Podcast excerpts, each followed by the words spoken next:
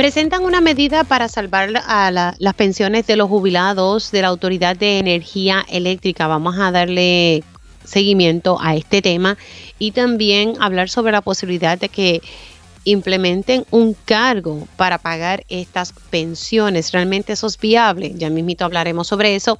Y continuamos también eh, con el tema de que el gobierno tendría que prestar la Autoridad de Energía Eléctrica 400 millones para entonces eh, poder cumplir con estos gastos eh, administrativos de la quiebra de la Autoridad de Energía Eléctrica. Eso ayer lo, lo discutí ayer con el licenciado Rolando Emanueli y la Asociación de Alcaldes Calentando Motores para su reunión con el director ejecutivo de la Junta de Control Fiscal. También vamos a hablar, darle seguimiento al caso de violencia doméstica que enfrenta eh, el, el artista del género urbano Coscuyuela. Y hoy es martes y siempre tengo a mi panel político, así que arrancamos esta primera hora de Dígame la verdad. Con más de 20 años de experiencia en el periodismo, periodismo ha dedicado su carrera a la búsqueda de la verdad. La verdad, la verdad. De frente al grano, con carácter entrevistará a las figuras más importantes de la noticia. Radio Isla presenta a la periodista Mili, Mili Méndez en Dígame la verdad. Muy buenos días Puerto Rico, bienvenidos a otra edición de Dígame la Verdad por Radio Isla 1320. Les saluda Mili Méndez y gracias, gracias por conectar. Bueno, comenzamos de inmediato con un tema que hemos estado desarrollando desde mediados de enero en este espacio, cuando el presidente de la Asociación de Jubilados de la Autoridad de Energía Eléctrica nos vaticinaba lo que está todo el mundo discutiendo, ¿verdad? Desde ayer realmente, ¿verdad? Desde el viernes y todo el fin de semana esto ha corrido. Pero aquí, desde enero, eh, don Johnny Rodríguez, presidente de la Asociación de Jubilados, lo advertía que ya en marzo se acababan los chavos y que en abril no iba a haber. Ayer hablando con el presidente de la Junta de Síndicos del retiro de los empleados de la Autoridad de Energía Eléctrica, me decía que había un poquito que tal vez pudiese aguantar hasta mayo, pero que la cosa está difícil y así se lo advirtió a los pensionados de la Autoridad de Energía Eléctrica. La legislatura ha presentado en este caso en la Cámara de Representantes una medida que busca eh, salvar las pensiones de los jubilados de la autoridad. Tengo en línea telefónica representante independiente Luis Raúl Torres, quien sometió esta legislación. Buenos días, representante, ¿cómo está? Muy buenos días, Mil, y buenos días al público que nos escucha a través de tu programa. Gracias por la oportunidad. Bueno, hablemos de, esta medida. Eh, para usted no, no era novel lo que estaba pasando con, con el retiro de, de los empleados de energía eléctrica.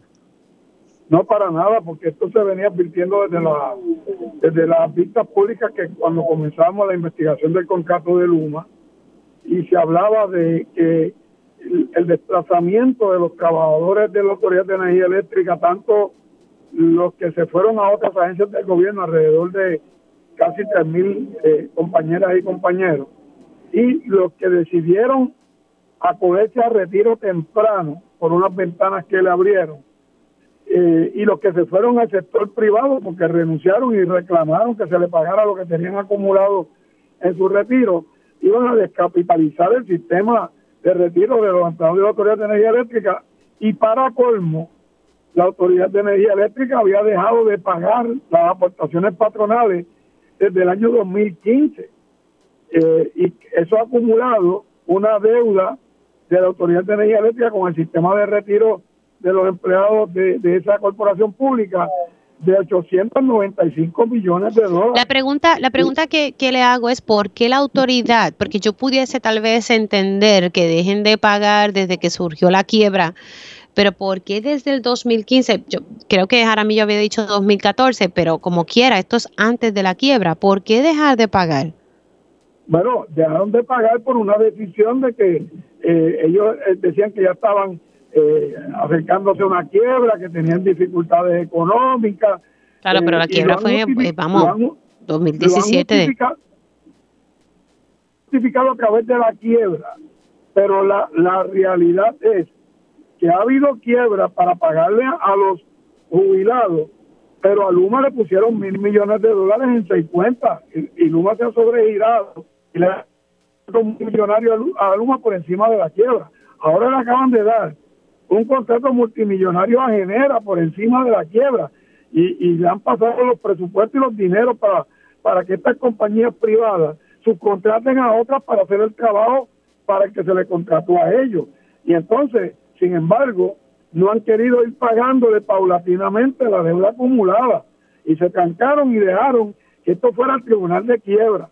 Ahora están abogando porque allá la Junta de Supervisión Fiscal logre su plan de ajuste fiscal para que haya un aumento en la tarifa, para porque de ahí ellos pretenden, de ese aumento de tarifa que viene con el plan de ajuste de la deuda, tratar de pagarle a los sistemas de retiro. Para beneficio de nuestro radio escucha, me, me, gustaría, ¿verdad? Porque le, estoy haciendo aquí una pregunta al representante Luis Raúl Torres de por qué la autoridad dejó de pagar. Me están informando que todo comienza con Lisa Donahue, con la reestructuración de la deuda y que desde el 2014 la autoridad no está pagando, o sea, ¿verdad? Para tener este este récord claro. Así que desde Lisa Donahue, ay Dios mío, que también nos costó mucho chavito, eh, no se está pagando el retiro, lo que le corresponde a, la ¿verdad? A, lo que tiene que dar eh, eh, la, la, agencia, ¿verdad? La aportación patronal. El patrono, lo que tiene que aportar con la parte patronal. Así es. Sí, porque los empleados están aportando su chavito. O sea, ay señores, ¿qué te digo? Bueno, ¿qué busca esta legislación? O sea, ¿qué, ¿qué, busca esta legislación, representante? Bueno, pues antes de ir a eso, aparte de esos 895 millones que adeuda la autoridad acumulado, también los 2.700 empleados que pasaron a las agencias de gobierno desplazados por el contrato de Luma, las agencias de gobierno no han hecho la aportación y ya en dos años deben 8.9 millones de la aportación patronal que se supone que ellos hagan por esos empleados que pasaron a esas agencias. Esta legislación lo que ordena de forma inmediata en un plazo de 20 días, una vez apruebe la legislación, que la autoridad haga un plan de pago para irle pagando esos 895 millones al sistema de retiro mediante un plan de pago que comience inmediatamente en 20 días y que las agencias del gobierno que le deben 8.9 millones también comiencen un plan de pago de forma inmediata. Esto le permitiría al sistema de retiro llegarse a unos fondos inmediatos para evitar la insolvencia a la que se van a enfrentar en el mes de abril si no se toma acción. 20 días. Y yo le pregunto, 20 días para que la autoridad haga un plan de pago, ¿verdad? Con esa deuda de 895 y que lo millones. A pagar, y, que lo comience a pagar en 10 días una vez esté listo el plan de pago. Ok. Pero le pregunto, ¿y eso va a llevar un por ciento de interés de, por hacer ese plan de pago? Bueno, no lleva un por ciento de interés, pero lo que lleva es que si no cumplen con el plan de pago y con la, el mandato que se da en la resolución conjunta, pues entonces habría una penalidad para la autoridad y para la agencia de un 5% adicional. Ok. Eh, ¿Cuándo se activaría esa penalidad? ¿Una vez ellos dejen de pagar, se atrasen en un momento dado? ¿O ¿Cuántas veces tienen que, cuánto tiempo hay que esperar? Correcto, correcto. Se incumplen en algún momento con el plan de pago. De hecho, nosotros estamos partiendo de, de la toma de la palabra del señor gobernador, que ayer dijo que el, dinero para pagar esas pensiones tiene que aparecer, que va a aparecer, que tiene que estar ahí. Pero eso lleva diciendo desde hace tiempo y, yo no veo que ese dinero haya aparecido. Pues, por eso es, pues por eso es que nosotros queremos poner la acción donde él dio su palabra y nosotros estamos haciendo la legislación para dar el mandato, para que sea por ley y no de boca. Así que tan pronto nosotros lo aprobemos entre esta semana y la próxima en la Cámara, va a pasar al Senado y yo espero que Dalmau Santiago, el presidente del Senado, y Aponte Dalmau ah, se muevan con rapidez para que allá lo aprueben también con celeridad y vaya el gobernador y podamos resolver esto antes que llegue el mes de abril. Se nota que ya conoce mi línea de preguntas. Lo que digo a es que la Cámara lo aprueba y si el Senado no lo aprueba, ¿qué hacemos? Ayer pues, el senador Dalmau dijo que desconocía de este... aprobado, en la Cámara va a ser aprobado por unanimidad porque 17 representantes de todas las delegaciones, incluyendo a mí como legislador independiente, nos hicimos productores de esta medida, incluyendo el presidente de la Cámara, que le dio el visto bueno y me dijo que le íbamos a tener con celeridad. Bueno, pues vamos a ver, porque ayer Dalmau dijo que no sabía y, salió ya una foto en las redes sociales, si mi memoria no me falla, de que en efecto sí sabía, porque la Asociación de Jubilados se había eh, reunido eh, con él. Así que ayer Dalmau dijo en esta estación que desconocía. ¿cómo, ¿Cómo algún legislador que viva en Puerto Rico y que representa al pueblo no va a estar al tanto de esta información que viene corriendo? Desde el año pasado, cuando nosotros estamos investigando a Luma, que por eso se discutió tanto en la Cámara como en el Senado, que lo han traído los jubilados, lo ha traído la UTIER, lo ha traído medio mundo ante la consideración de los legisladores de Cámara y Senado, y algún legislador se atreve a decir que no estaba al tanto. Pues sí, eso pasó. No, lo entiendo, verdad.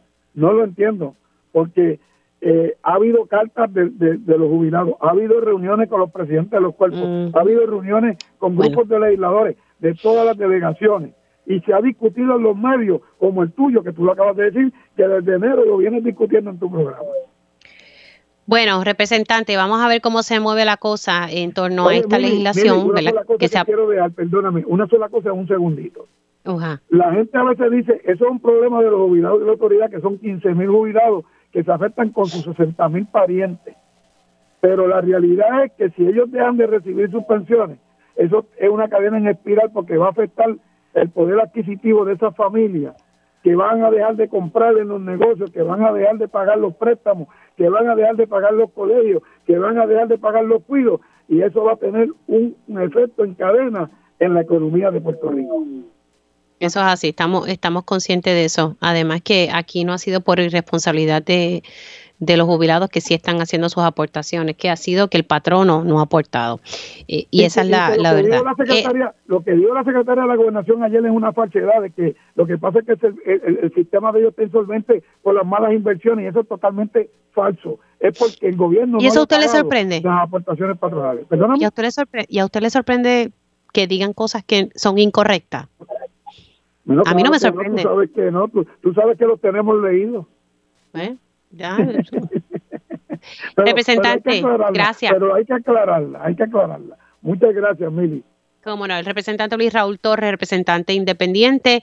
Vamos a ver cuánto, tiempo se tardan en, aprobar esta legislación, pero rapidito quiero darle los buenos días a la vicepresidenta de la Asociación de Jubilados de, de los Empleados de la Autoridad de Energía Eléctrica, Iris Delia Matos. Buenos días. Buenos días, Mili, buenos días a todos los radioyentes. Bueno, eh, quería dialogar con usted, ¿verdad? Pues ya conocemos más o menos el, panorama de, de, los jubilados de la Autoridad de Energía Eléctrica. La reacción de ustedes ante esta legislación que se está presentando eh, para ver si, si se logra el objetivo de que la Autoridad de Energía Eléctrica pague lo que adeuda. Pues mira, estamos totalmente enfocados en cabildear, en visitar. Hemos estado visitando los legisladores, los senadores, para que apoyen. El problema es que se comprometen y a la hora de la votación, yo no sé qué es lo que le tiembla, que definitivamente no hacen el ejercicio moral que corresponde. ¿Le sorprendió las expresiones del presidente del Senado al decir que desconocía sobre la situación cuando de luego aparece que, que sí hubo reuniones con él donde le estaban eh, informando sobre la situación?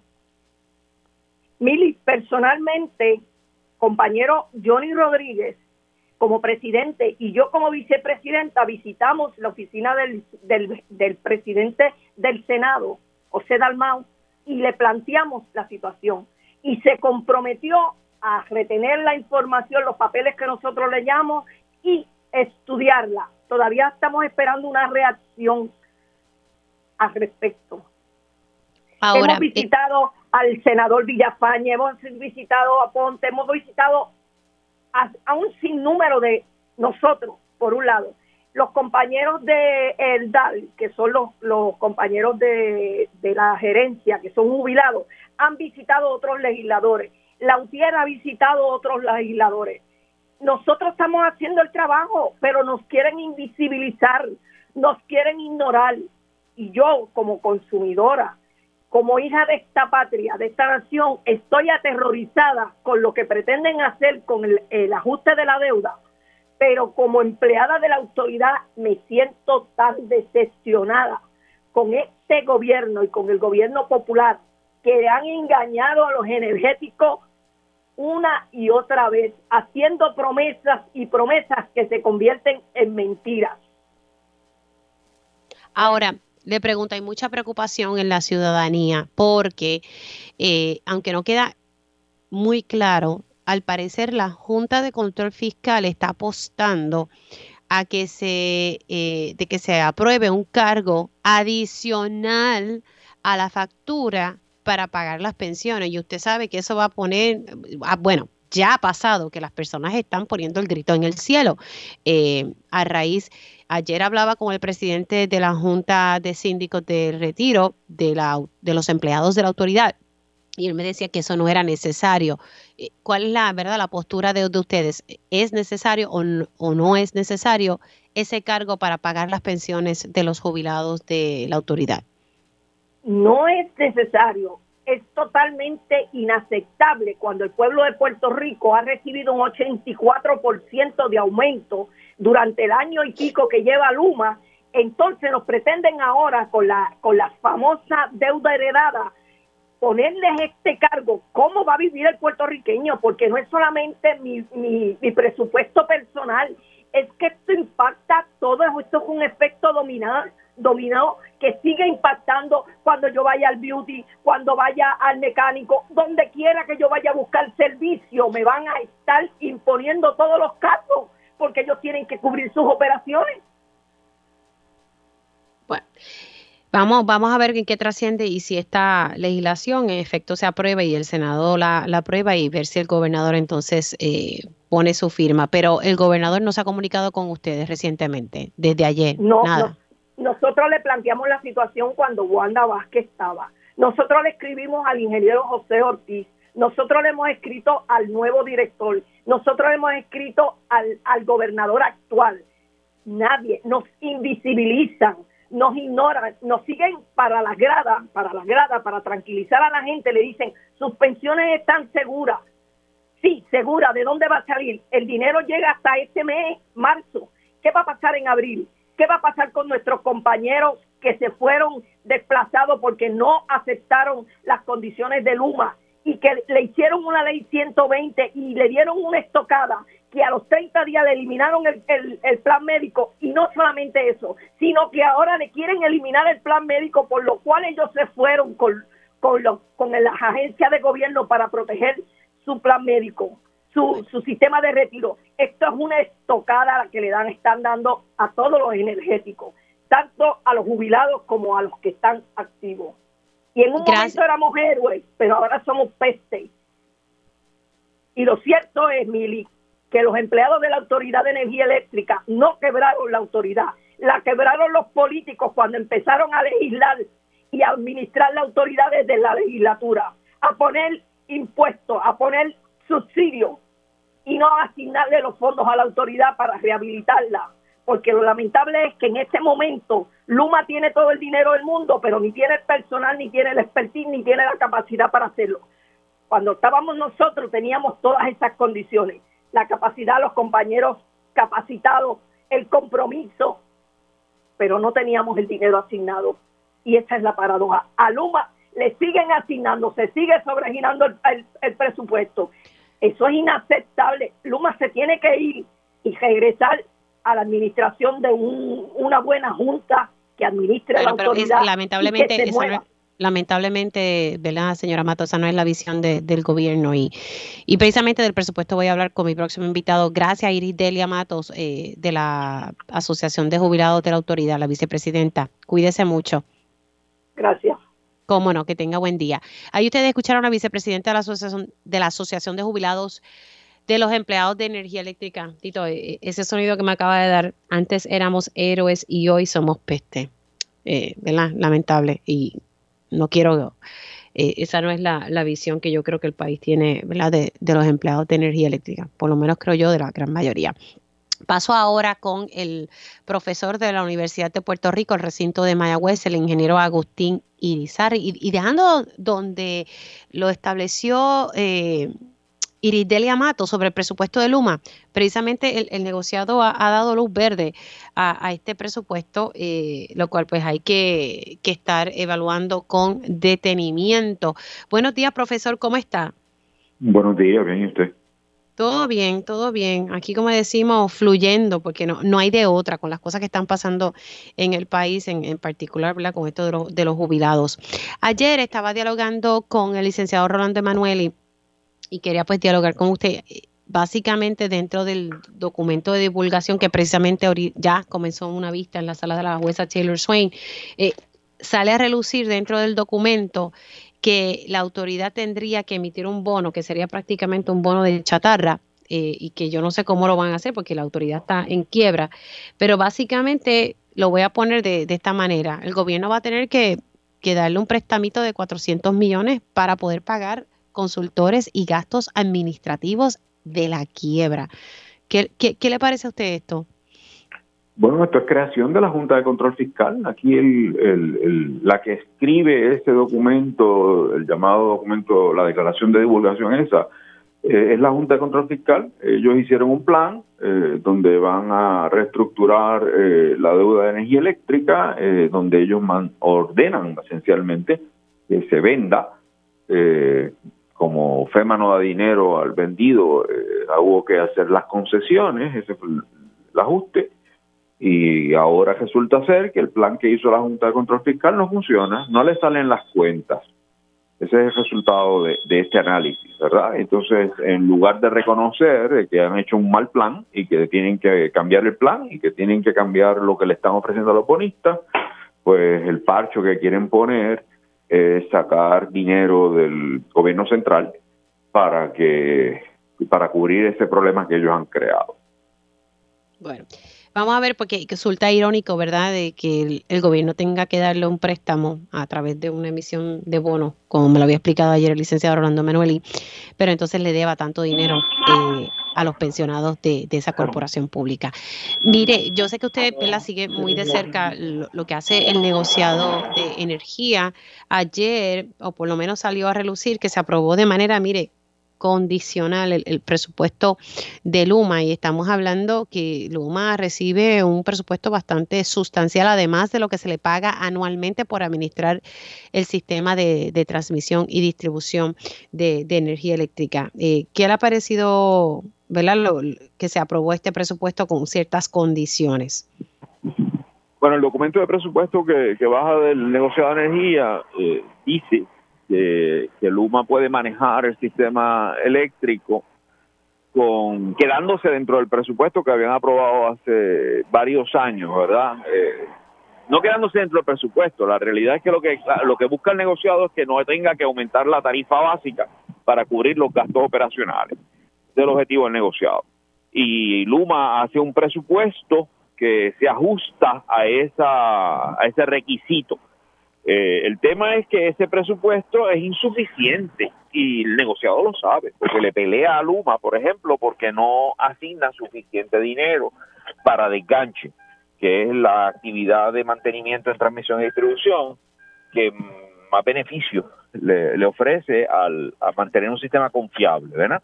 Cuando viene un huracán, el problema mayor es que se caen árboles, ramas y tumban las líneas eléctricas y eso toma entonces mucho tiempo en restaurarse si tú tienes un buen un sistema bien desganchado, buen manejo de vegetación, pues esas cosas se disminuyen. Pero no hay suficiente presupuesto asignado para eso. El negociado lo reconoce, se lo señala a Luma, pero Luma lo que hace es moviendo dinero de un lado a otro, cosa de quedarse dentro del dentro de lo que se puede recoger con la tarifa básica para así cumplir con el negociado, pero en realidad eh, esconde el hecho de que con ese presupuesto nos da mal servicio porque lo que quiere proteger es que dentro del presupuesto se mantenga el dinero que hay que pagarle a Luma. ¿eh? Es un, por eso es que hubo este conflicto entre la Autoridad de Energía Eléctrica y Luma a la hora de presentar los presupuestos. Eh, Energía Eléctrica eh, objetó el, el presupuesto que puso Luma porque Luma le asignaba poco dinero a la generación. Energía Eléctrica decía, con eso no alcanza para hacer las obras que hay que hacer en generación y, nunca se pusieron de acuerdo porque Luma nunca quiso que de su parte del bizcocho, ¿verdad? De lo que cobra Luma se sacara dinero para para atender no solo la generación, ahora resulta también que el manejo de vegetación, pues Luma lo quiere mantener bajito para que le sobre dinero.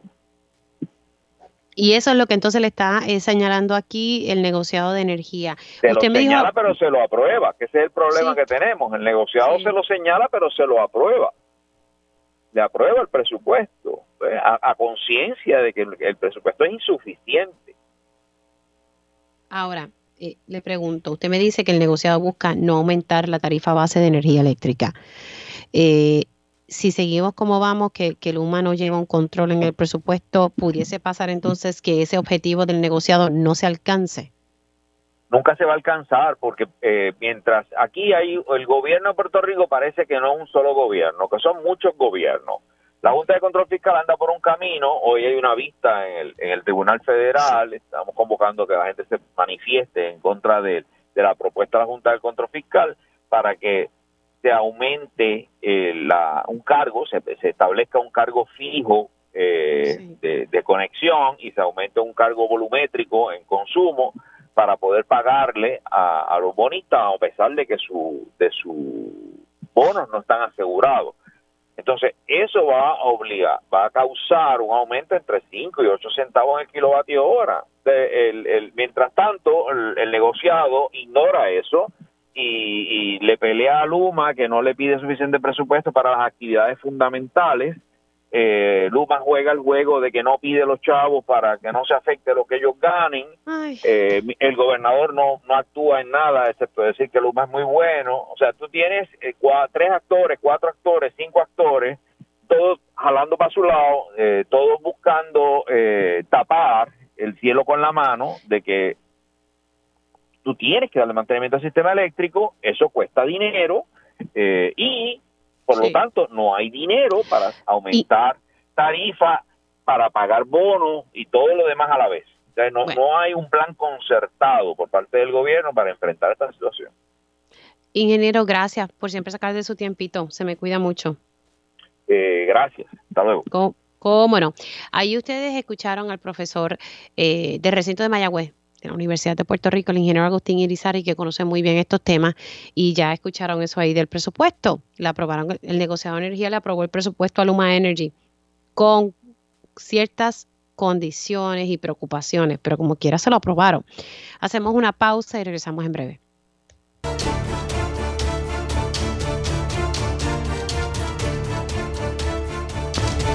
Y ya estamos de regreso aquí en Digamos la Verdad por Radio Isla 1320. Les saluda Mili Méndez. Gracias por conectar.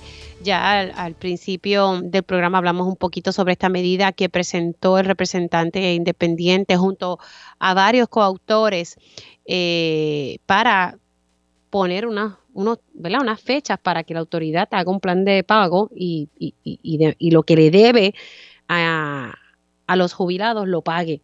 Eh, así que vamos a ver cómo se mueve esa legislación y la vicepresidenta de la Asociación de Jubilados de Energía Eléctrica le recordó a varios legisladores que sí, ya ustedes lo sabían.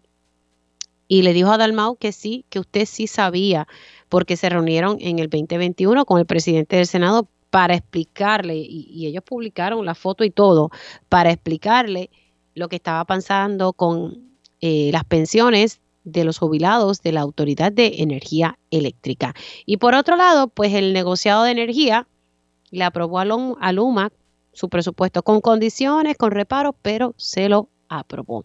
Ahora vamos a hablar sobre la situación de los alcaldes. Mañana hay una reunión sumamente importante eh, con el director ejecutivo de la Junta de Control Fiscal, y el presidente de la Asociación de Alcaldes, lo tengo en línea telefónica, Luis Javier Hernández, quien también aspira a presidir el Partido Popular Democrático. Buenos días, alcalde. Buenos días, Mili, saludos y bendiciones. Igualmente para usted, alcalde, ¿qué, ¿cuáles son esos temas? Eh, sabemos que los municipios tienen ¿verdad? una serie de preocupaciones, especialmente en el área del presupuesto, eh, pero ¿cuál va a ser esa conversación o esos puntos claves que usted va a estar discutiendo con el director ejecutivo de la Junta de Control Fiscal? Bueno, lo primero es, ver si el nuevo director ejecutivo, que entiendo que su experiencia eh, trabajando en Nueva York, en la ciudad de Nueva York, a lo mejor le da una perspectiva diferente a la visión que había antes eh, con Natalia Yaresco, que era una visión anti, anti municipio, anti retirado, pensionado, y particularmente lo que es la eliminación del fondo de equiparación que pone en riesgo cerca de la mitad de los municipios lo que haría un colapso en los servicios esenciales y una total contradicción de la ley promesa. Pero eso no se había resuelto un poco, ¿no? ¿Cómo? Eso no se había resuelto un poco. No, no se ha resuelto para nada, todo lo contrario. El fondo de equiparación eh, se proyecta eliminarse eh, para el, próximo año fiscal, que aún quedan solamente 50 millones, y si se elimina, pues entonces va a ocurrir lo que estamos anticipando hace más de casi cinco años.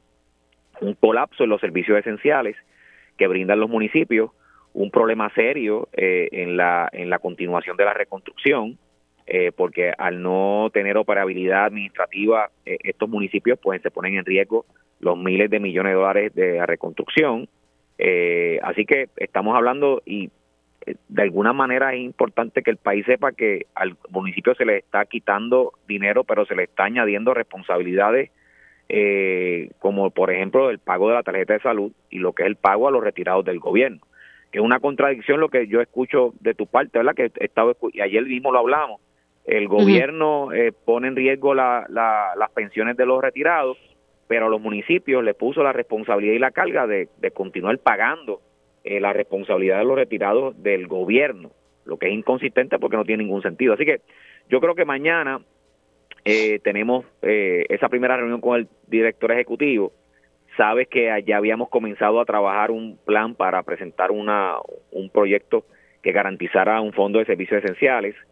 Eh, queremos también hablarle que no es solamente ese tema el que queremos discutir con el, con el director ejecutivo, también queremos hablar de la reestructuración municipal o la reorganización municipal, la ingeniería municipal que estamos proponiendo. Queremos maximizar los consorcios, el uso de consorcios. Eh, tocamos el tema, por ejemplo, de bienestar animal. Estamos hablando también de los consorcios para manejar el tema de reciclaje. Eh, y así, así muchas ideas que estamos planteándole eh, al país con el uso de los fondos del consorcio, que hay casi 60 millones ahí aplicados. Pero cuando habla de reorganización municipal, los consorcios, es como unirse los municipios y tal vez compartir ciertas, eh, no sé, responsabilidades administrativas, algo, como un tipo de fusión, pero a, nivel administrativo. Nada que no estemos haciendo gran parte de los municipios. Pues tú, tú y yo hemos hablado de varios consorcios que ya se han creado, como era el consorcio de permiso, como era el consorcio energético de la montaña, eh, y como lo pueden ser otras otras unidades que se puedan eh, trabajar mediante consorcios y que bajo ningún concepto conlleven la eliminación de un municipio, que eso es un tema eh, que, ya sabemos que no se puede aplicar porque es imposible. O sea, esa gente necesita seguir recibiendo servicios que el gobierno no puede hacer y que ningún otro municipio puede absorber. Así que tenemos que sentarnos seriamente a, a ver el tema del Fondo de Servicios Esenciales con seriedad, eh, porque se ponen en riesgo los servicios esenciales que están brindando los municipios. Sí, ahora, eh, sabemos que con eso del fondo de, equiparación, no sé cómo ustedes buscan, ¿verdad? Eh, eh, tal vez convencer a este funcionario, porque la realidad es que la Junta yo creo que tiene su mente clara en que quiere eliminar esto. Sí, pero, pero por otro lado ya le hemos planteado con información técnica que el eliminar el fondo de equiparación conllevaría un, un colapso fiscal eh, de pérdida de miles de millones de dólares, que es lo primero, que son fondos que se están manejando por los municipios que se perderían, y por otro lado... ¿Millones de dólares en eh, qué? ¿En fondos federales, alcalde? ¿Cómo? Eh, ¿Millones de dólares que se perderían que en fondos federales? En fondos federales, por supuesto, te, te, estaba hablando del fondo, de los fondos que ya estaban asignados para la reconstrucción, que esos fondos no se pueden transferir para ningún otro municipio, tienen que manejarlo el municipio al que se les asignó. Hay, hay programas que están asignados a esos municipios que ya hemos hecho un análisis que no pueden ser desplazados para otros municipios. Y lo más importante aquí es el colapso de los servicios esenciales que brindan eh, cada uno de los municipios que bajo ningún concepto el Estado los va a solver. O sea, aquí estamos hablando de que pudieran poner en riesgo eh, los servicios de salud, los servicios de recogido de la basura, servicio de ama de llave, servicio de transportación, servicio de educación, servicio de, recreación y deportes, cultura, turismo, eh, muchas cosas que están en estos momentos dando los municipios que el Estado bajo ningún concepto lo va, lo va a asumir. Bueno, así que mañana esta reunión eh, con, el director ejecutivo de la Junta de Control Fiscal. Le pregunto sobre el tema de retiro. Sé que, aspira a la presidencia del Partido Popular Democrático. Eso conlleva, ¿verdad? Si, si usted resultara electo, conlleva, ¿verdad?, asumir unas posturas sobre temas tan vitales como estos que estamos viviendo con los pensionados de, la Autoridad de Energía Eléctrica, entre otras cosas, y la reorganización del partido. ¿Qué, qué le parece todo esto que está pasando? Bueno, es que, que hay que, tiene que haber un cambio de visión. O sea, aquí se, no se le habla algo al país con la verdad. O sea, el gobierno eh, no está con las manos limpias. Eh, no le habla eh, con la información correcta a la gente. le esconde información. Y yo creo que lo primero que hay que hacer es ser transparente con el país y decirle lo que realmente está pasando. porque por un lado hay doble discurso. Hay un discurso de que hay dinero de sobra eh, en las arcas eh, estatales hay una reestructuración de la deuda que conllevaría que el gobierno pagaría menos, o sea que le sobra más dinero. Eh, hay un discurso de que hay una asignación de un pareo de Medicaid que son 3 mil millones. Ahí, ahí, entonces estamos hablando de que el gobierno tendría esa flexibilidad. es una cuestión de prioridades. Primero, transparencia. Segundo, prioridades. Eh, y tercero, lo que tiene que ver con la energía, con el, con el, con el sistema energético del país yo creo que el gobierno lo ha manejado de la peor manera. Eh, el contrato de Luma no fue un contrato transparente, eh, no se, no, se le ha presentado que realmente haya tenido una ganancia el país. Y por otro lado, el, el tema de, bajarle eh, la factura a la gente ha sido todo lo contrario. Hemos tenido como cuatro aumentos en la factura y por lo que veo, ninguno de esos aumentos va a parar en beneficio de los retirados de la autoridad. Un desastre. Bueno, y si se da lo de lo de la Junta de Control Fiscal en este proceso de quiebra de energía eléctrica, pues podría, sabe, venir un aumento fijo eh, en la factura por los próximos 30 años, porque eso es lo que eso es lo que está en el tintero. Es que no hace ningún sentido, Mili, no hace ningún sentido que el monopolio eh, energético del, del gobierno eh, siga estrangulando al pequeño y mediano comerciante, a las personas que realmente pagan la factura y por otro lado tampoco les permitan con facilidad eh, tener una democratización energética, o sea, es, decir, liberarse de, de, la de la necesidad eh, constante de Luma. Aquí se tiene que abrir el mercado, aquí la gente tiene que tener la oportunidad de escoger otras alternativas que no sea Luma. Y por otro lado, eh, los, los, lo que tenga que ver con, con algún no puede ser aumentando la factura, la contestación lógica del gobierno. Este gobierno tiene recursos es una cuestión de distribución equitativa de los recursos y de prioridades. Gracias, alcalde. Se cuida. ¿Cómo no?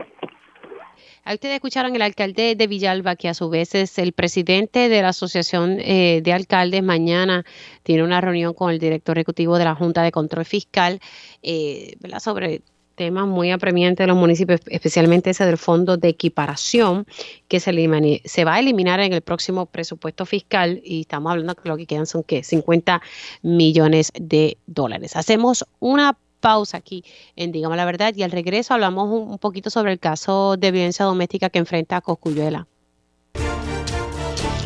Y ya estamos de regreso aquí en Digamos la Verdad por Radio Isla 1320. Les saluda Méndez, gracias por conectar. Bueno, ustedes saben que, que el artista del género de el género urbano, Coscuyuela, enfrenta un caso eh, por violencia doméstica. Esto se está viendo en el Tribunal de Primera Instancia en Humacao. Eh, en un momento dado se había dicho, eh, ¿verdad?, que, que se estaba dialogando, buscando un acuerdo. Eh, y lo que reseña el periódico El Vocero hoy es que no alcanzan un acuerdo. Eh, y muchos se están preguntando, pero ¿quién propuso el acuerdo? Si la fiscalía o si la defensa.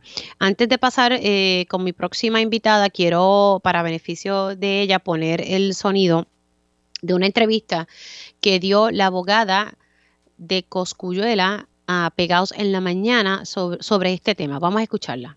Mira, en este tipo de casos, específicamente los casos, no olvidemos que estamos en un proceso de vista preliminar. El proceso de vista preliminar es, una etapa intermedia en los casos criminales. Tiene la etapa inicial, regla 6, la intermedia vista preliminar, y la etapa final, que es el juicio en su fondo, sea por jurado por tribunal de derecho, eh, el que las partes conversen, ¿verdad? La fiscalía, el Ministerio Público y la defensa sobre posibilidades de, de un acuerdo, de un arreglo, eso es eh, que eso es cosa, ¿verdad?, de todos los días. En este caso específicamente no se ha cerrado eh, la puerta a, conversaciones. Eh, eh, hay apertura de parte del Ministerio Público, hay apertura de parte de la defensa, pero todo arreglo, todo acuerdo siempre conlleva que las partes cedan de alguna forma. este caso no podemos olvidar que es un caso un, ¿verdad? un poco complejo para, para el señor José Fernando Cuyuela Suárez, toda vez que tiene verdad un proceso que es un asunto de familia, que es el génesis de todo esto, que se cumple esencialmente ahora un año eh, para, para marzo de este año se cumple un año. Y no se ha cerrado la, posibilidad de un diálogo, estamos, estamos escuchando, sin embargo, al día de hoy no hay eh, formalmente, ¿verdad?, un acuerdo que podamos decir que, que sea concretizado y, y continúa lo que llamamos el contrainterrogatorio a la parte alegadamente perjudicada. Ahí ustedes escucharon lo que dijo la licenciada eh, Janitzia Irizarri. Le doy los buenos días a la fiscal de distrito de Humacao, Phoebe Isales. Eh, saludos, fiscal, ¿cómo está? Muy buenos días, muy bien, gracias a Dios. Buenos días a todos. Hay una confusión, sé que ya usted lo, ha dicho, pero para beneficio de, de nuestra audiencia. ¿Quién es el que hace el acercamiento para tratar de alcanzar un posible acuerdo? ¿La fiscalía o la defensa? Obviamente la defensa, la fiscalía no tiene por qué acercarse a la defensa para hacer ningún acuerdo. De hecho, yo no sé si ustedes estaban en sala cuando eh, la semana pasada, cuando la defensa se acerca a los fiscales que están en sala y piden un receso para conversar. Es la defensa la que hace el acercamiento. Fiscalía no tiene por qué acercarse a la defensa para ningún acuerdo. Tenemos un caso sólido. Esa era mi próxima pregunta. O sea, ustedes eh, tienen evidencia eh, contundente eh, para poder mostrar los cargos de violencia doméstica hacia el acusado Coscuyuela. Si no, no los radicamos, claro. Ahora, por otro lado, para beneficio ¿verdad? de quienes tal vez no están siguiendo este caso día a día, todo esto surge, o sea, la fiscalía originalmente no sometió un caso de violencia doméstica. ¿Cómo es que entonces surge, verdad, que, esto es un caso de violencia doméstica fiscal? Ella, la perjudicada va a buscar una orden de protección. Y ahí es que el tribunal se da cuenta de todo lo que está pasando y por lo que ella lleva pasando varios años y la refiere eh, en protección de las víctimas. Esto es un caso sí complejo y difícil porque sabemos que las víctimas de violencia doméstica, una vez que caen en ese patrón, es bien difícil salir por el amor y el cariño y la confianza que le tienen a, a esas personas y, y hay que trabajar con eso. Pasan años muchas veces. Ahora, estaba leyendo aquí y hay una parte donde dice estoy cansada. Uno pensaría que es la víctima quien lo pudiese estar diciendo, pero cuando uno lee más un poquito en profundidad en la nota, dice es que ya yo estoy cansada, refiriéndose eh, a, la jueza. ¿Qué, qué, qué está pasando aquí? Eh, ¿De dónde surge ¿verdad? este comentario de la jueza donde dice es que ya yo estoy cansada? Eh, ¿De qué está cansada la jueza? Bueno, el procedimiento ha sido largo, ya van varias vistas y, todavía no hemos terminado con la primera testigo. Y de parte y parte estamos asegurándonos de que se sigan todos los procesos como deben de ser, así que estos procesos se tardan y son complicados porque la víctima está afectada, ella lleva años sufriendo eh, y se afecta en, el, en la silla de testigos. Así que hay que recesar, hay que tomarse unos momentos, pues obviamente todas las partes están cansadas, todas. La víctima he, visto eso mucho, incluso la abogada de la defensa lo dice constantemente, ¿verdad? Que, que ha sido como un proceso agotador. Eh, y esta es una vista preliminar, no me quiero imaginar si esto en efecto pasa a juicio. Pues, eh, yo espero que para juicio podamos correr un poquito más eh, rápido porque podamos escoger fechas de semanas completas corridas y no tener que que dividirlo tanto como hemos tenido que hacer. No pensamos nunca que nos íbamos a tardar tanto. ahora la próxima vista no es hasta el 21 de marzo, ¿correcto, fiscal? Exacto. Es que acuérdese que hay varias partes aquí, hay tres fiscales viendo el caso, hay dos abogados viendo el caso y entre los cinco buscar una fecha en que los calendarios de todos estén disponibles, pues ha sido difícil. También la juez tiene su calendario y sus casos. Así que son, son seis calendarios que tenemos que, que, hay que armonizar. Sí, sí. Exacto. Eh, eh, he visto esto, estos procesos, la verdad que esa es la frustración que a veces uno se lleva, pero sí, comprendo esa parte. Ahora, estamos hablando que hay un total de 15 cargos. Eh, sé que no me tiene que decir el detalle de lo que se trató de, de acordar, pero parte de esas conversaciones es para eliminar uno que otro cargo de los que se han sometido. Yo no voy a hablar en lo absoluto de las conversaciones que yo tengo con la defensa un posible acuerdo.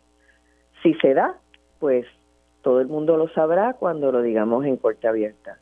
Si no claro, ustedes, pues, ustedes aceptarían tal vez que él se declare culpable y diga, sí, eso yo lo hice. Nosotros, yo no voy a entrar en ningún detalle, en ningún detalle del acuerdo.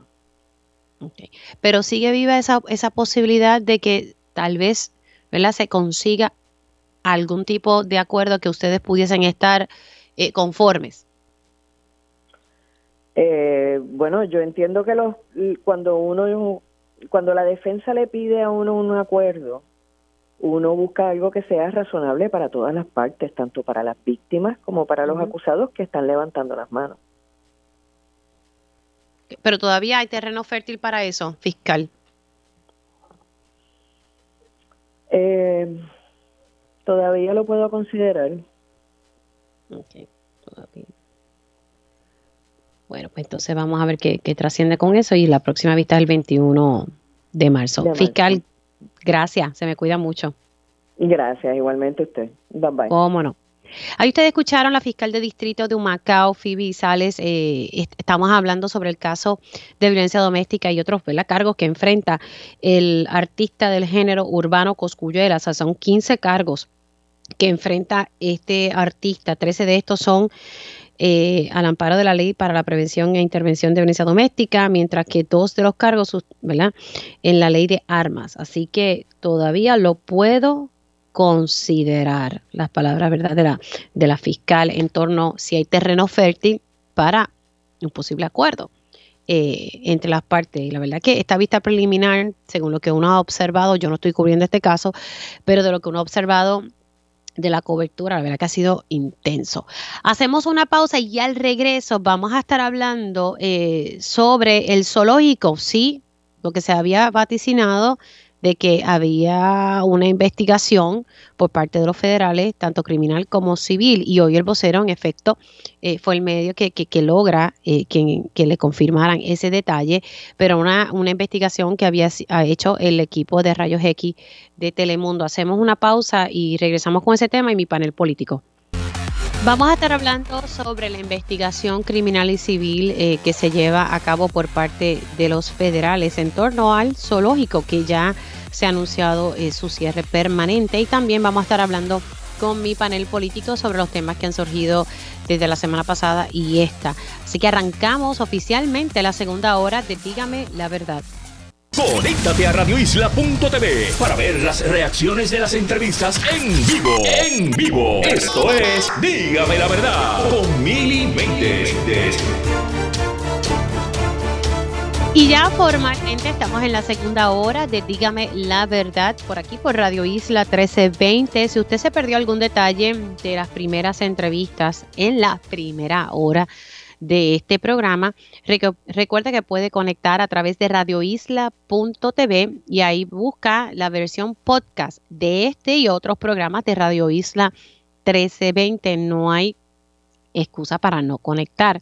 Así que conozco muchas personas que luego de que salen del trabajo se conectan, escuchan el programa en esta versión podcast de Dígame la verdad. Asimismo está la versión de Facebook Live Una vez concluya el programa, usted va a poder tener acceso a las entrevistas en esa plataforma del Facebook. Pero siempre, ¿verdad? Rapidito, radioisla.tv y un saludo siempre a las personas que conectan desde la diáspora, manteniéndose al tanto de lo que ocurre aquí en Puerto Rico.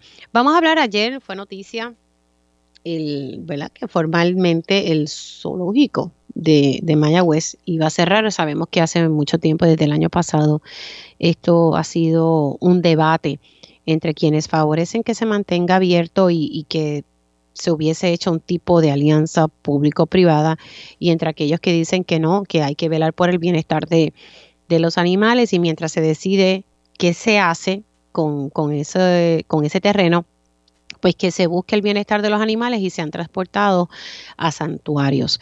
Eh, tengo en línea telefónica a la profesora Sahir Pujols, ella es portavoz de Vínculo Animal Puerto Rico. Saludos, profesora, ¿cómo está? Bien, saludos, mil gracias por la oportunidad.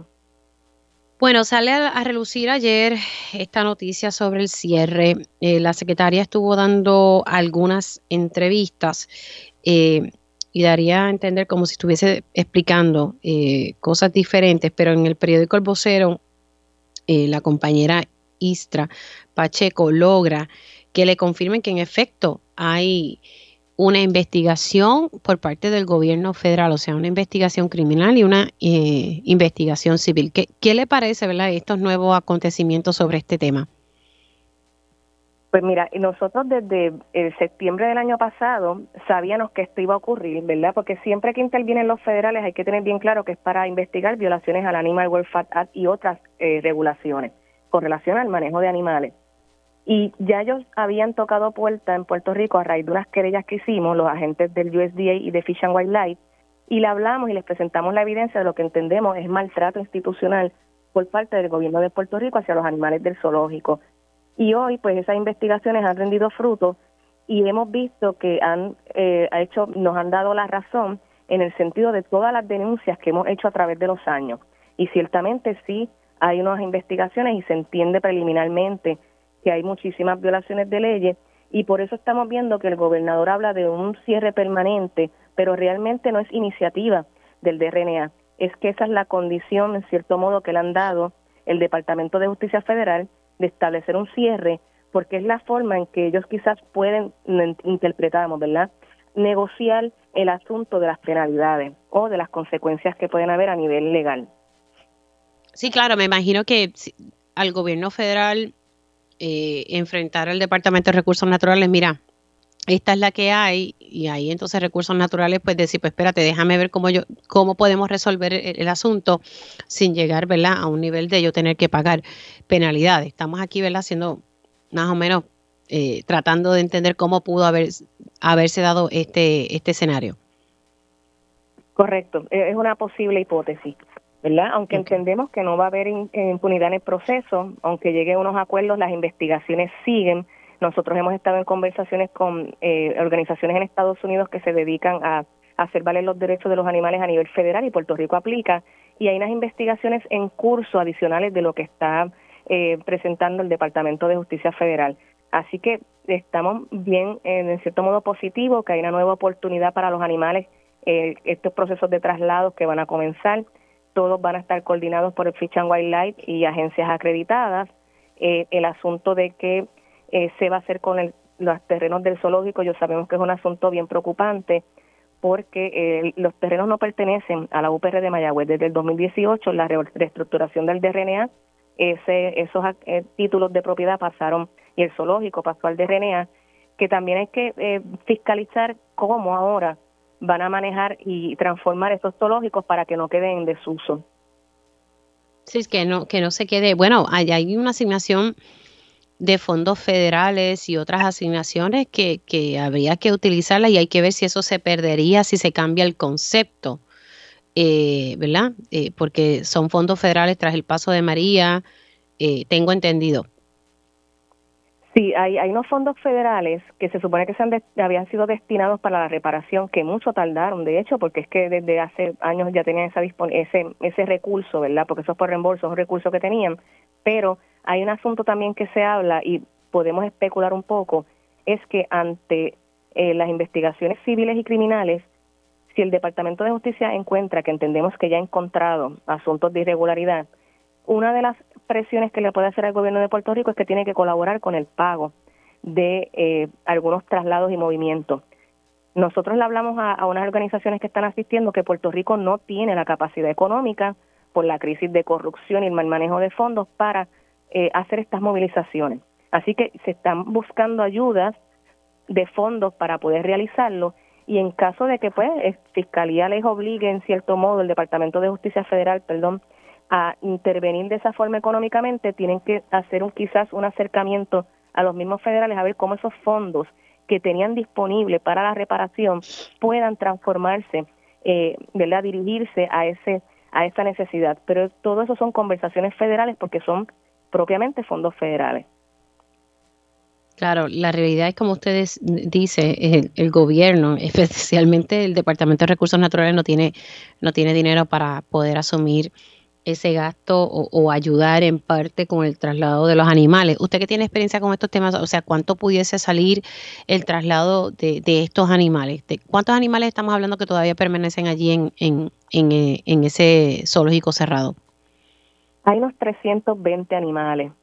El operativo que se está hablando, eh, la intervención en Puerto Rico es millonaria nada más con el hecho de traer veterinarios especializados, porque los veterinarios de Puerto Rico no tienen especialidad en animales salvajes. Y eso ha sido un problema que siempre hemos tenido con el manejo de los animales del zoológico. Tienen que venir veterinarios de afuera, quizás van a hacer unos acuerdos con veterinarios de aquí para que asistan a estos especialistas. Eh, el, asunto de eh, el proceso nada más de traslado, todo es un andamiaje eh, de verdad de movilización de equipo de personal que tienen que venir a, verdad a manejar y a adiestrar a los animales. Por ejemplo Mundi tiene que pasar por un proceso de adaptarse a una a una jaula que la va a transportar y eso tiene que venir eh, a educarla, a entrenarla, puede durar un mes o dos ese proceso, los vuelos también, o si son por barco también es, costoso. Y cuando lleguen al santuario de Colorado, que entendemos que ahí va a ser la sede, van a pasar entonces a reubicarse, de ahí pasan a otros santuarios en Estados Unidos, ¿verdad? Que no van directo y, y eso es un proceso muy costoso. El santuario de Colorado eh, va a cubrir muchísimos de los gastos y estamos muy agradecidos por eso pero en cierto modo es una vergüenza porque es un problema que ha creado el gobierno a través de la negligencia que ha tenido y que por años esta opción se la ha presentado antes de llegar a la crisis. Entonces, pues es un problema que se ha creado acá y que organizaciones de Estados Unidos están eh, organizándose ahora mismo para asistir económicamente a Puerto Rico. Wow, eh, hay varias cosas a raíz de lo que me está diciendo. Hay, hay, hay figuras que han cuestionado eh, el lugar o la credibilidad o, las condiciones de los santuarios hacia donde van, ¿todos realmente van a ir a ese santuario de Colorado? Miren, yo puedo responder que hay un desconocimiento, no sé si, ¿verdad? Eh, eh, craso sobre cómo se maneja el asunto de los santuarios. Primero, los santuarios de Estados Unidos que está coordinando el Departamento de Justicia Federal, porque esto no es monte animales y los se tiran, no, esto para mover animales primero hay que sacar un permiso del USDA, sobre todo por las especies mm. de peligro de extinción que son más protegidas como mara, mundi, el rinoceronte, los lemures, el lemures, el puma. Ellos fiscalizan el proceso a dónde van y los santuarios tienen que estar primero acreditados por la Federación Global de Santuarios de Estados Unidos, tienen que tener las regulaciones al día del USDA. Son santuarios acreditados. Esto no es que van a cualquier santuario y el Departamento de Justicia Federal no va a lanzar animales al vacío o a lugares que no sean eh, ¿verdad? regulados por ellos mismos, por el USDA y por el departamento, eh, por la agencia de Fish and Wildlife. Así que yo creo que eso es una desinformación que eh, no debe, ¿verdad? Que hay que corregirse, eh, que tienen que si dicen que santuarios no están acreditados, no, es que a los, el santuario de Colorado está acreditado. Ellos tienen cuatro santuarios y, y manejan fondos millonarios. ¿verdad? Que se entiende que es de los más recursos que tienen, los animales del zoológico llegarían, muchos de ellos, a ese santuario en Colorado, y de ahí empieza el mismo USDA y el Departamento de Justicia Federal a seguir reubicando. ¿Por qué irán directamente al santuario de, de Colorado? Porque los animales han caído en estado de emergencia, es casi una, una incautación lo que se va a hacer. Sacan de manera urgente, estabilizan eh, en, en, cuestiones de salud a los animales que estén en condiciones muy drásticas, se ha hablado incluso de eutanasia, que eso nos preocupa porque entonces hasta qué nivel tenemos animales moribundos en el zoológico. A ese nivel tenemos animales en esas condiciones. O sea, es un operativo de emergencia y de ahí el pueblo de Puerto Rico va a tener la, tiene que tener la certeza de que es un proceso monitoreado por el Departamento de Justicia Federal. Aquí no se van a lanzar animales a lugares que no estén acreditados o regulados por el USDA o eh, que la agencia de Fish and Wildlife dé el visto bueno. Wow, esto es bastante, como usted dice, es un andamiaje complejo, eh, pero a la misma vez es algo que, que urge que, que, se realice. Sí, correcto. Que urge, ¿verdad? Y, es lamentable que hayamos llegado a un estado de emergencia. Y bueno, pero, pero, todavía hay sectores, profesora, eh, todavía hay sectores que públicamente han dicho que el zoológico no debe cerrar. Yo, yo tal vez puedo entender eh, algunos de sus planteamientos, pero aquí los animales no están en, en excelentes condiciones, solamente miren las imágenes y ya, y, es para saber, dos más dos es cuatro, o sea, esos, animalitos no están en las condiciones que merecen estar.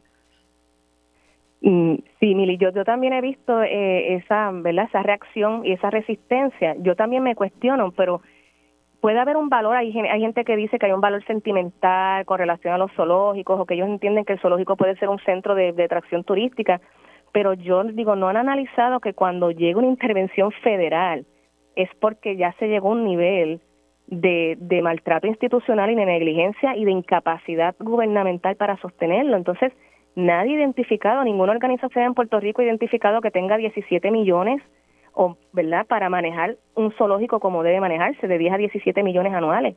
Nadie tiene esos fondos de sostenibilidad. Entonces hay que ser responsable.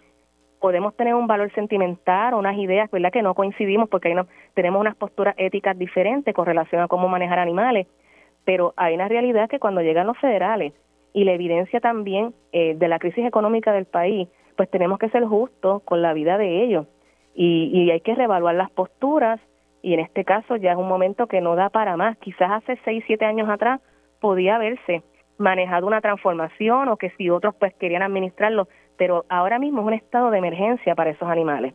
Y Puerto Rico no tiene la capacidad para sostener ni siquiera un nuevo modelo. Han hablado el gobernador y la secretaria, porque sí dicen que hay unos fondos para reparar o hacer una estructura, pero nosotros le hemos solicitado y también la periodista Valeria Collazo ¿Dónde están los fondos recurrentes para sostener lo que van a hacer? Y no presentan evidencia. Pues entonces el nuevo modelo también se va a echar a perder. Y si hay animales nos preocupa porque no van a poder sostenerlo y vamos a caer lo mismo una y otra vez. Por eso nosotros decimos que apelamos al uso de la razón en esto. Hay que ser bien racional y justo con la vida de esos animales que la realidad es que no no aguantan más y Puerto Rico no puede hacerse cargo de ellos. No, no, es que no tenemos el dinero. Y, especialmente el Departamento de Recursos Naturales Ambientales, que sabemos que está eh, en, una crisis, fiscal bastante eh, apremiante. Correcto. Bueno, vamos a ver qué, ocurre. Vamos a ver qué ocurre finalmente con esto. Lo que sí sabemos es que ya pues se supone que comienza este traslado, aunque no, aunque no tenemos la información exacta de cuándo es que se daría eh, este, este proceso eh, que es bastante complejo. Y por otro lado, yo diría que hay que indagar qué va a pasar con esos fondos federales que se asignaron tras el paso de María para el arreglo de, de esta estructura, de estos terrenos. Ver qué va a pasar con eso, que no sea que se pierdan, que tal vez se pueda utilizar, como dijo usted, tal vez en, en esta cuestión del, del traslado. Gracias, profesora. Gracias a ti por la oportunidad siempre. ¿Cómo no? La profesora Zahir Pujols, portavoz de Vínculo Animal Puerto Rico, y siendo las 11 y 11 voy con mi panel político. Ellos conocen el sistema de punta a punta. Por eso su experiencia es clave para la discusión de asuntos públicos. Esto es Dígame la verdad, panel político. Bueno, ya estoy con mi panel político de todos los martes. Le doy los buenos días al licenciado Ramón Luis Nieves. Saludos. Buenos días, Mili, a ti, a los compañeros y a la gente que nos escucha. Y el licenciado Ángel Cintrón. Buenos días. Buenos días, Mili, Ramón y todo el público que nos escucha. Un privilegio siempre estar con ustedes. Y hoy está sustituyendo a Olvin Valentín eh, la señora Ani Estades. Ella es portavoz del Movimiento Victoria Ciudadana en la legislatura municipal en Manatí. Saludos, Estades. ¿Cómo está? Buenos días, saludos, saludos a todas eh, las personas que nos escuchan. Muchas gracias por invitarme. Bueno, tenemos aquí el panel. Voy a arrancar donde, este tema donde lo, donde lo dejé. Sé que ayer fue motivo de mucha conversación en los medios de comunicación sobre el cierre del zoológico de Mayagüez. Yo creo que esto es un problema recurrente que se viene hablando ya más, hace, hace más de 10 años, de verdad que sí. Eh, uno buscando información y noticias hace mucho tiempo y no ocurría nada. Ahora lo que cambia el panorama es que en efecto sí hay una investigación del Departamento de Justicia Federal, eh, una investigación criminal y una investigación también a nivel civil a raíz de unas querellas que se habían sometido y que la profesora Sahir Pujols me estaba explicando, ¿verdad? querellas que se hicieron por parte de varias organizaciones como Vínculo Animal Puerto Rico. Nada, una, no sé cómo piensa cada cual sobre este tema. Yo lo que sí puedo decir es que al final del día lo que hay que buscar es el bienestar de los animales que están allá, eh, porque mientras se decide qué iba a pasar o qué, o qué va a ocurrir, pues eh, esos animales están allí en unas condiciones eh, que no tengo que explicarlas, solamente miren las imágenes y, ver las fotografías. y, yo creo que se ha tardado, yo sé que todo toma tiempo, pero hace mucho tiempo venimos hablando sobre las pésimas condiciones, incluso antes del paso del huracán María. Y pues lo que se vaya a hacer, pues que, que lo lleven a cabo, aunque ahora hay una, al, al, haber una intervención de justicia federal, pues ya vemos que el panorama cambió y pues el gobierno en su momento dirá qué finalmente va a hacer con esos terrenos que pertenecen desde el 2018 al Departamento de Recursos Naturales Ambientales. Comienzo eh, con el licenciado Ramón Luis Nieves, luego voy con Ángel, de la misma forma que los presenté y cierro con, con Ani. Eh, Miri, en, principio yo, yo siempre he tenido problemas con el concepto del zoológico, o sea, con el, concepto mismo del zoológico, eh, no el de Mayagüez, sino de los, de los zoológicos en general. Eh, sin embargo, aún así, eh, por años se conocen de las condiciones deplorables del zoológico de Mayagüez, la trata de los animales allí, la falta de recursos o tal vez más uso de los recursos asignados para el zoológico. Y yo creo que ya era hora de que alguien ¿verdad? Este, interviniera y, tomara decisiones al respecto. Yo sé que por años, organizaciones, eh, distintas organizaciones de, derechos de los animales, eh, o sea, que, que por, ¿verdad? Por, la, por el bienestar de los animales, estuvieron eh, luchando para y, dando ¿verdad? dando la voz de alerta sobre lo que estaba pasando ahí en el zoológico de Mayagüez.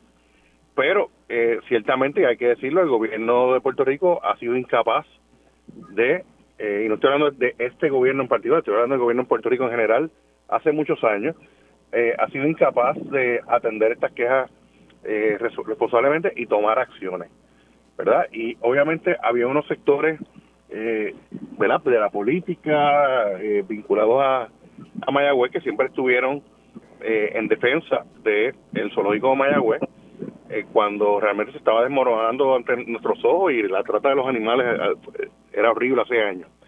Eh, yo hubiera preferido que, el gobierno de Puerto Rico hubiera tomado acción, tenía el poder para hacerlo, pero como pasa en, otras, en muchas otras instancias de nuestra vida colectiva, no hasta que el gobierno federal entra que entonces ocurren las cosas, ¿verdad? y eso pues, esto no tiene que ver ni con estatus ni, ni nada de eso, esto tiene que ver con incapacidad de tomar decisiones en el momento que corresponde. Eh, pero eh, afortunadamente pues, el gobierno federal pues ya eh, ya asumió verdad este, las acciones que está asumiendo y veremos entonces el cierre de esta institución que pues tal vez tuvo unos años de gloria y fue quizá un elemento de turismo pero realmente cayó en lo que hemos visto en el maltrato de animales. Así que qué bueno que lo cierren y, y se acabe eso y que se haga otra cosa Claro, lo que me preocupa, ¿verdad? Lo que me estaba diciendo la profesora y con esto pasó Ángel, es el hecho de que, bueno, bueno, esperemos, ¿verdad? Que haya un diálogo y que no se le impongan unas multas porque la realidad, vamos a ser sinceros, que el Departamento de Recursos Naturales y Ambientales no tiene, no tiene fondo.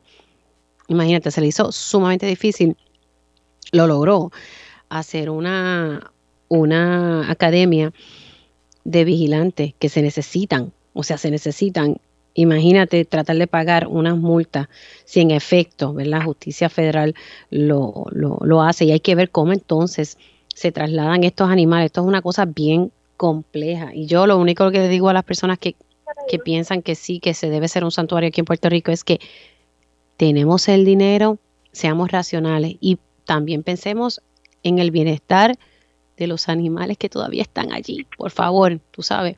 Eh, licenciado Ángel Cintrón. Pues mira, Mili, eh, buenos días a todos nuevamente. Eh, concurro en esencia con tus preocupaciones y, tu finalidad. este tema vengo escuchándolo hace muchísimo tiempo y si mal no recuerdo, yo creo que para septiembre o octubre pasado, yo escuché en, en otra emisora una entrevista de la, de la secretaria de, Recursos Naturales, que me acuerdo que, que para ese tiempo se hablaba de su confirmación, que sé yo ni qué, y la entrevistaron, y ya en ese momento ella estaba haciendo el planteamiento de que estos animalitos se iban a enviar a este sitio a Colorado. Eh, así que me imagino que el traslado a Colorado era algo que ya estaba coordinado de antemano a la intervención de los federales en estos días por parte del Departamento de Recursos Naturales de Puerto Rico. Y, qué bueno que tuviste una entrevista de una persona que te explica que en efecto es el lugar correcto, que es un lugar apropiado, que está bien certificado y que tiene los recursos para tener estos animalitos en el estado que necesitan y que merecen. Dicho eso, yo creo que eso ya no amerita mayor discusión este, y siempre vas a encontrar gente que en contra de toda la lógica humana van a estar en contra de las cosas por otras consideraciones. Yo creo que el próximo debate es qué se va a hacer con ese espacio y esas facilidades. Si Puerto Rico tiene otras prioridades, como sabemos que las tenemos, otras urgencias como las tenemos, eh, una, una, una eh, delicada situación económica con issues mucho más importantes, eh, instantáneos, como por ejemplo este, las pensiones de la autoridad eléctrica que hay que atender y otros issues económicos y fiscales que hay que atender, pues me parece que sería, este, no sería razonable discutir gastar dinero en tratar de reabrir un este albergue de animales allí, ¿verdad? Porque este, o sea, cuánto visitaban el zoológico, cuánto movimiento tenía, cuántas, sabiendo nosotros que estaba en Mayagüez, este, y, y, no ofensa, ¿verdad? Pues yo tengo vínculos con Mayagüez muy fuertes, pero el grueso del turismo de Puerto Rico está en la zona metropolitana. Entonces, ¿hasta qué punto seguía siendo económicamente viable el zoológico solamente para el mercado local. Cuando tú realmente un zoológico de esa magnitud requiere también de la visita de turistas para que económicamente se sostenga con el mercado local, no da abasto el sostenimiento de una, de, una estructura como esa, un servicio como ese. Y esas son cosas que se tienen que discutir, porque Puerto Rico a veces, y lo digo como una crítica constructiva con mucho respeto, con mucha humildad, pero lo que voy a decir este, lo decimos en privado, en la calle o en la terraza de la casa, pero no lo decimos en público, porque todo el mundo tiene pánico a la autocrítica. Pero ya es tiempo de empezar a hacer la autocrítica en voz alta y no en voz baja. A veces nos creemos que somos un continente, Mili, y a veces queremos hacer cosas más allá de las que realmente podemos hacer o podemos sostener. Y es bueno soñar y es necesario tener estas expectativas grandes para el futuro de Puerto Rico, pero hay que ser también realista a la misma vez, de no llevar los pies más abajo de donde va la algo que, que el turismo. Sentido, creo que tenemos que eh, repensar la discusión de si allí se va a hacer algo similar que me, no me hace sentido o hacer otra cosa que sea útil y eficiente al área de Mayagüez en esa zona y que, y que, haga sentido económico y social a la comunidad donde, está ubicado y no un zoológico que poca o ninguna gente va a ir a visitar y va a volver a quebrar de nuevo. Tengo que hacer una pausa, pero entonces al regreso voy con, el turno eh, de Ani Estade, que está en representación del Movimiento Victoria Ciudadano en el panel. Hacemos una pausa y regresamos en breve. Y ya estamos de regreso aquí en Dígame la Verdad por Radio Isla 1320. Les saluda Mili Méndez. Sigo con mi panel político integrado por el licenciado Ramón, Ramón Luis Nieves, el licenciado Ángel Cintrón y Ani Estades, en sustitución del licenciado Olvin Valentín. Nos quedamos hablando un poco sobre el cierre del zoológico de Mayagüez y, todo lo que va a pasar, el andamiaje que, se va a llevar a cabo para trasladar a unos 320 animales a un santuario en Colorado, según nos estaba informando la profesora Sahir Pujols. Pero le toca el turno sobre este tema para entonces pasar al de energía eléctrica y todo lo que está pasando el plan de ajuste de la deuda. Eh, le toca el turno a Ani Estades. Adelante. Sí, eh, gracias, este señora Méndez. Mire, eh, yo quiero comenzar diciendo sobre algo que comentó la primera persona, el señor Nieves, creo que sobre que tuvo momentos de gloria. Nunca tuvo momentos de gloria, porque los animales que están ahí, los animales que son seres vivientes, que están ahí, que viven en África, jamás debieron haber estado en una isla tropical enjaulado. Los animales le corresponde estar donde es su hábitat natural. Y de eso es lo que se trata. Tengo también que decir, ¿verdad?, que todo esto que, está ocurriendo y el logro final, ¿verdad?, que se, que se ha logrado de que el zoológico va a cerrar, pues se le debe en gran medida a todas esas personas que durante años estuvieron trabajando el asunto, que nadie les hacía caso, pero gracias a las redes, ¿verdad?, que tenemos hoy en día, pues pueden ser, llegan a más lugares, pueden educar más fácilmente y el recurso pues no es tan, eh, eh, ¿verdad?, costoso como era antes. Así que esas personas que han estado toda la vida eh, estableciendo que si era un problema, pues a ellas es que se debe. Se ha hablado también de que el presupuesto, que si el presupuesto, que si no hay dinero, mire, ¿sabe qué pasa? No hay dinero porque las prioridades de los que asignan el presupuesto no es esa. ¿Dónde están las prioridades? ¿En qué?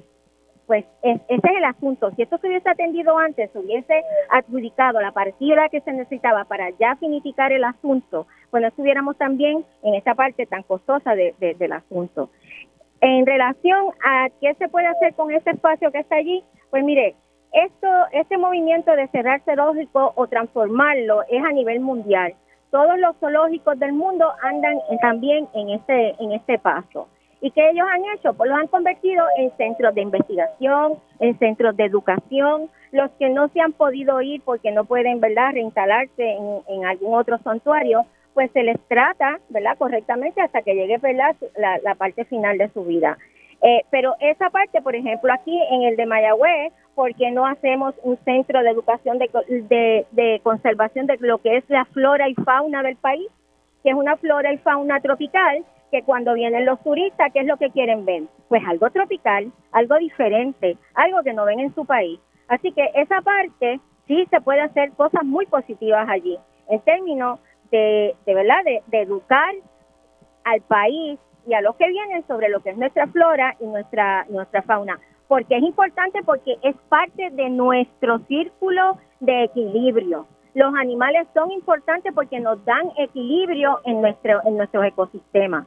Así que eh, de esa parte, pues, pues eso también se podría hacer. Y otra cosa que quiero decir es que ahora sí se ha atendido el asunto de los animales en cautiverio pero hay que entonces mirar también para los, para los animales que están en la calle maltratados, que también las mismas personas y los mismos rescatadores que se han dado la tarea de trabajar todo el mundo andan por ahí trabajando ese problema que es de salud pública y tampoco es prioridad para el gobierno. Así que eso es mi aportación y aclarando siempre que el Movimiento Victoria Ciudadana en su programa de gobierno siempre tuvo esta situación del zoológico en agenda también. Pasamos al, tema que me parece que es sumamente importante. Eh, ahora mismo se está llevando a cabo una vista en la sala de la jueza Taylor Swain y pues discutiendo un poco eh, una de las partes del plan de ajuste de, la deuda de la Autoridad de, Energía Eléctrica y es el documento de divulgación. Eh, bueno, cosas bastante técnicas. Pero aquí hay, hay varias cosas. salió a relucir que el gobierno, y, esto está en, en, una, en otra de las, la Junta de Control Fiscal había sometido unas enmiendas, tanto al plan, eh, eh, al plan de ajuste de la deuda que sometió en diciembre, le sometió una segunda enmienda, y también otra al documento de divulgación. Nada, a mí me llamó mucho la atención lo que me estaban divulgando ayer de que la autoridad está en una condición tan y tan precaria que no se puede, que va a tener que emitir como un tipo de préstamo. Yo le preguntaba al licenciado Rolando Manuel cómo iba a hacer eso porque estamos en quiebra. Básicamente, la forma que lo voy a poner para que la gente lo entienda es que el gobierno tendría que hacerle un préstamo a la autoridad de unos 400 millones de dólares para pagar eh, gastos administrativos, consultores en torno a este proceso de quiebra de la autoridad. Y por otro lado, también está la situación de retiro de los jubilados que desde el 2014, desde la época de Lisa Donahue, eh, según lo que se ha trascendido, es que la autoridad no ha estado pagando y pues ahora hay una deuda y pudiese contemplarse un cargo para esto, eh, lo cual la Asociación de Jubilados y el, y el presidente, el síndico, ¿verdad? De, de los empleados, de, el síndico de los empleados de energía eléctrica ha dicho ya que eso no, no, hay, que, no hay que hacerlo y que ellos se oponen. Eh, en este turno voy con Ángel. a las y 35 me voy a la pausa. Ya me invito las aviso, pero si los interrumpo es por eso. Para que todos puedan entonces hablar. Voy con el licenciado Ángel Cintrón, luego con Ani y luego con Ramón Luis Nieves sobre, sobre este tema. Ángel. Pues, pues mira, este un tema, como tú bien dijiste, complejo y técnico, no fácil de entender o digerir, pero en lo que nosotros en el idioma de los humanos podemos manejar, eh, me parece que es evidente, ¿verdad?, la crisis que tiene el sistema de retiro de energía eléctrica, eso no hay que discutirlo porque, ¿verdad?, los, los hechos están ahí. Eh, yo creo que el reto grande y la discusión es cómo resolverlo a corto y a largo plazo, ¿verdad? Porque hay unos compromisos contraídos y esa, esa entidad era administrada por un fideicomiso de la misma autoridad eléctrica, donde el resto del gobierno central no intervenía este, con su administración ni con su manejo. Lo manejaba una junta de síndicos de la misma autoridad, asumo de ex empleados de la autoridad eléctrica este, a través de los años. Eh, no tengo muy claro el dato de cuándo fue que se empezaron a no hacer las aportaciones patronales, porque tengo que asumir que las por eso, pues tengo que asumir que las aportaciones del empleado nunca se interrumpieron, porque eso es un descuento directo del cheque mensualmente. Este, la aportación del patrono es la que, ¿verdad? El patrono tiene que sacar el cheque mensualmente y ponerlo allí y eso me parece que es una negligencia este, que se tiene que denunciar públicamente y se tiene que este, manejar para que no vuelva a suceder porque eh, eh, honestamente es imperdonable. Claro, y eso este, recordemos que no es muy diferente a lo que pasó con el sistema de retiro del gobierno central de Puerto Rico por muchos años, tema que hemos debatido a la sociedad, que ya gracias a Dios quedó atrás después de varias crisis pero ciertamente pasó algo similar, que el gobierno por año hacía dos cosas terribles. Estoy hablando de años de 30 años para atrás. Una, que constantemente le sacaba dinero para otras cosas que no tenían que ver con el sistema. Y dos, que dejaban de hacer la aportación patronal de tiempo en tiempo hasta que finalmente colapsó y ya, ¿verdad? Esa historia antigua y medieval.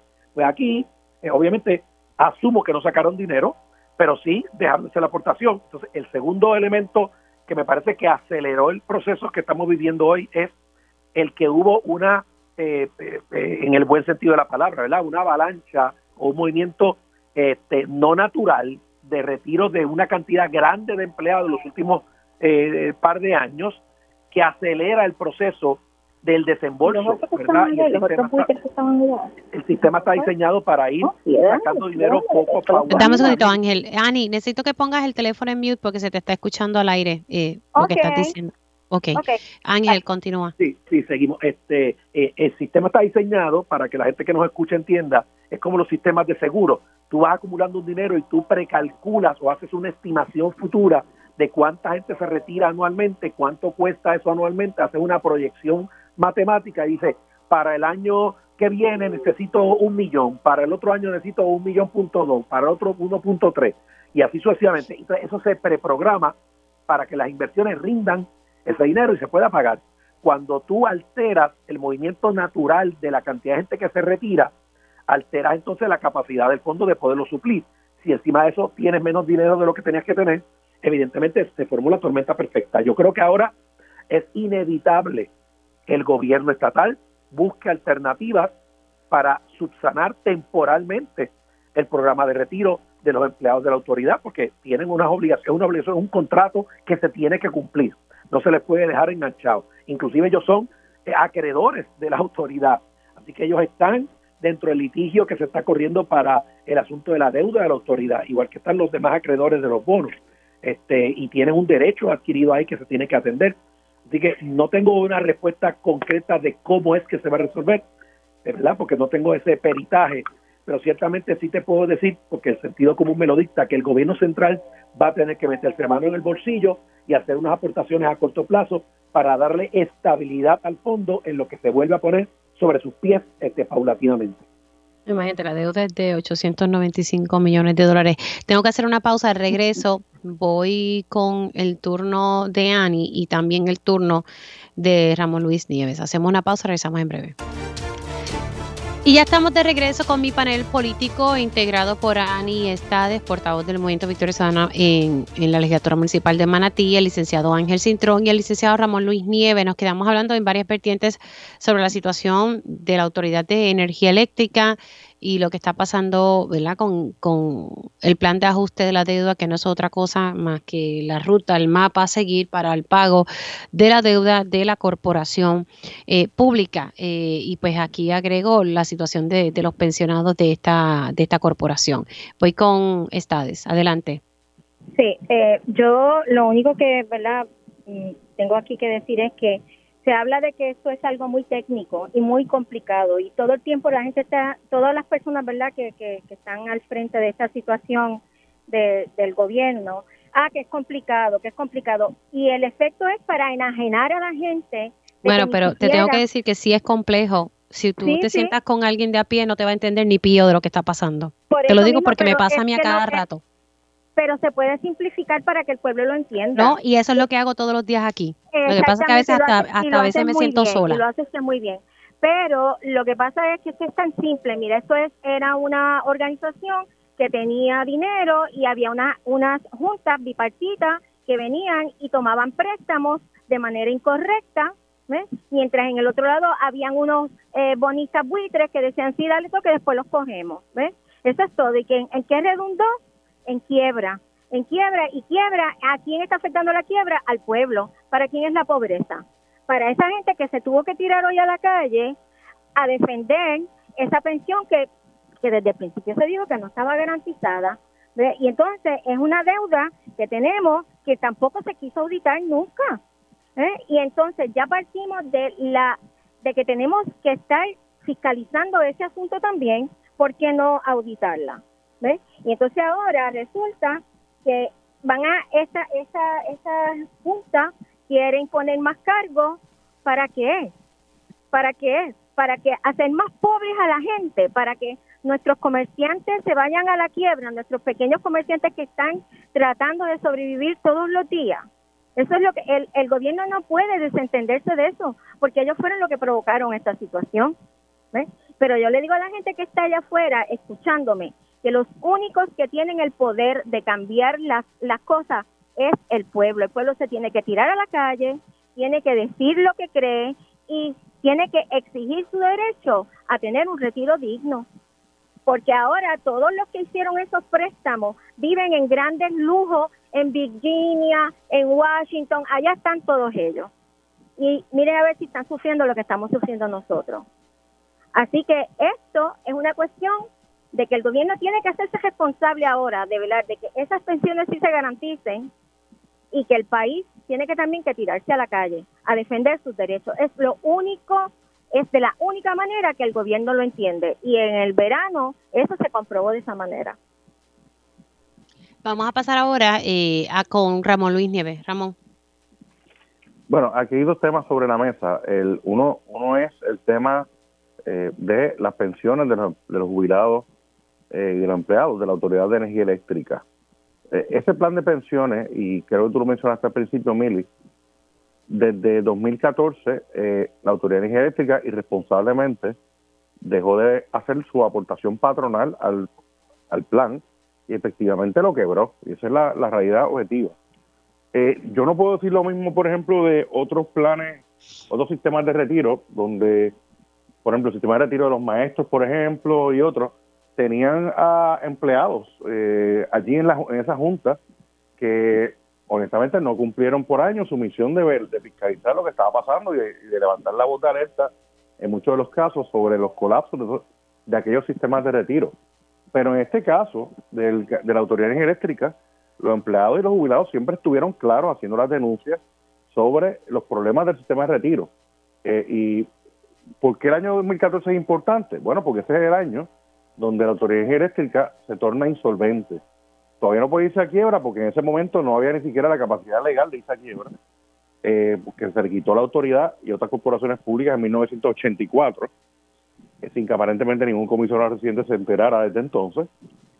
Pero en 2014 la autoridad, eh, llegando ese verano, sabía que se iba a quedar sin dinero para poder pagarle a, a los bonistas y otras obligaciones, y ahí es que entonces comienza eh, el, pago de la misma autoridad de energía eléctrica al, a la aportación patronal al sistema de retiro. Esto es un tema bien complejo porque eh, de una forma u otra eh, hay que o sea, se, tiene que asegurar de que, que los jubilados tengan dinero y no se les condene a la pobreza. Aparentemente desde, indican los jubilados en una carta emitida públicamente hace hace poco, hace unos días, de que parece que en abril ese sistema se queda sin dinero, cero. O sea, eh, que es una situación bien crítica. Eh, hay, que hay que tener unas soluciones a corto plazo porque el plan se queda sin dinero ahora eh, y otras a largo plazo como parte de la confirmación del plan de ajuste de la autoridad que posiblemente se puede dar para el verano, este verano, según indicó el gobernador. pero obviamente el plan no se puede, los jubilados no se pueden quedar sin cobrar desde abril, así que hay que atender eso. Eso podría implicar que se busca una erogación de fondos del gobierno central para tratar de salvar ese plan. Eh, y de hecho, como cuestión de hecho, para que, el público lo sepa, los sistemas de retiro de los empleados públicos de Lela actualmente se están pagando del presupuesto general del país. Eso no ocurría antes. Ahora eh, el presupuesto incluye un pago masivo eh, de las obligaciones de esos planes. Así que si, le añadimos unos pagos que se, hagan del, presupuesto del gobierno central, ahora para el sistema de retiro de los jubilados de la autoridad, eh, pues esto va a crear un, disloque presupuestario al plan eh, al plan fiscal de, Puerto Rico y pues tiene otras consecuencias. Y eso, eh, he hablado solamente del plan de, la crisis del plan de, pensiones de la autoridad, pero el tema de la deuda sigue estando complicado, no hay acuerdo entre los distintos grupos de acreedores de la autoridad, de los bonistas, de los distintos tipos de acreedores que tiene la autoridad.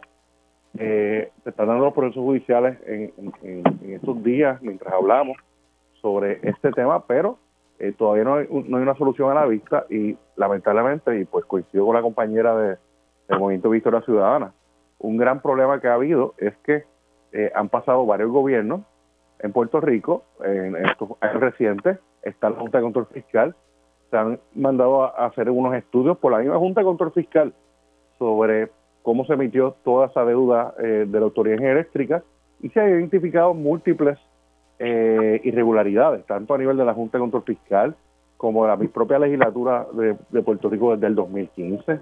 Eh, distintos estudios han, demostrado las irregularidades en la emisión de esa deuda, particularmente los ocho préstamos que se tomaron en el 2010, el del 2012 y el del 2013 en la Autoridad de Eléctrica.